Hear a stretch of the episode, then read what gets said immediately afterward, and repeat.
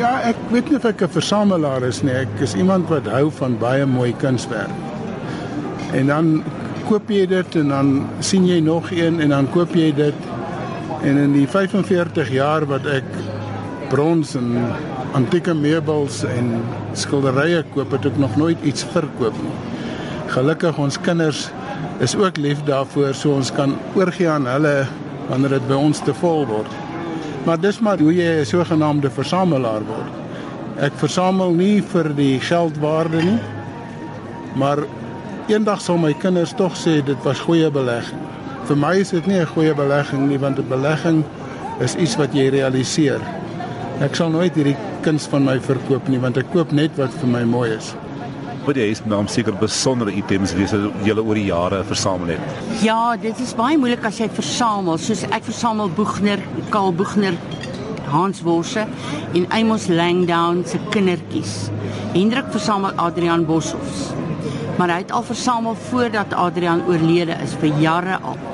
So dit is my goed en jou goed. Ek versamel hierdie en jy versamel daai. Hy sal nie sommer die Boegners gaan koop nie, maar ek koop hulle en hy natuurlik nou met sy geld, maar ehm um, hy koop die bossels en beeldhouwerke.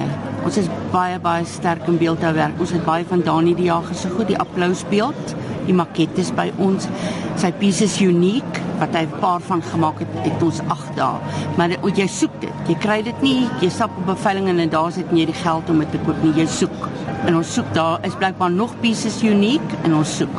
Die ou Capital Theater in Pretoria het beelde gehad ons het twee op die oomblik van hulle en ons soek nog.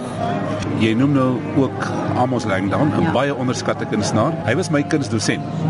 Ja. En Amos daar was hy sy skilderye vir ons in die klas gegee. Jy weet?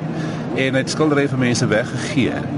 Maar toe hy sterf in daai selfde jaar skiet sy skilderye se pryse op na 70, 80, 120 000. En dis dieselfde met Konrad Tuis. Konrad Tuis lewe nog, maar sy skilderye gaan net so opgaan want hy verstaan sy gesondheid is nie goed nie.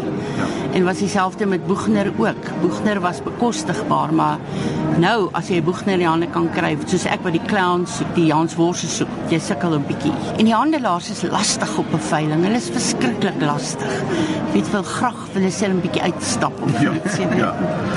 Juffrou sê vir my jy het 'n 'n voorliefde vir brons as versameling.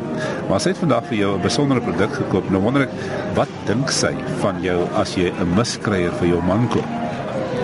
Jongens, maar die ou by die gemors in die wêreld het die pad uit moet rol, jy weet. en so moet pa maar die gemors seker altyd uit die pad uit rol.